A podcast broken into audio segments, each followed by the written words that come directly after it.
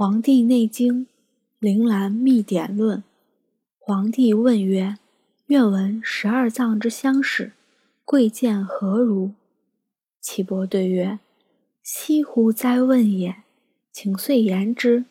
心者，君主之官也，神明出焉；肺者，相父之官，志节出焉；肝者，将军之官。”谋虑出焉，胆者中正之官，决断出焉；痰中者辰始之官，喜乐出焉；脾胃者仓廪之官，五味出焉；大肠者传道之官，变化出焉；小肠者受盛之官，化物出焉；肾者。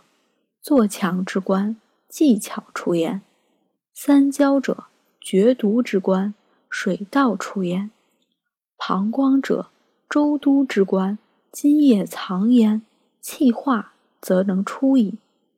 凡此十二官者，不得相失也。故主明则下安，以此养生则寿；末世不殆，以为天下则大昌。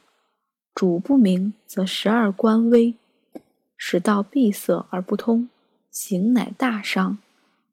以此养生则殃，以为天下者，其宗大微，戒之戒之。至道在微，变化无穷，孰知其源？窘乎哉！消者渠渠，孰知其要？敏敏之当，孰者为良？恍惚之数生于毫厘，毫厘之数起于度量，千之万之，可以益大。推之大之，其行乃至。皇帝曰：“善哉！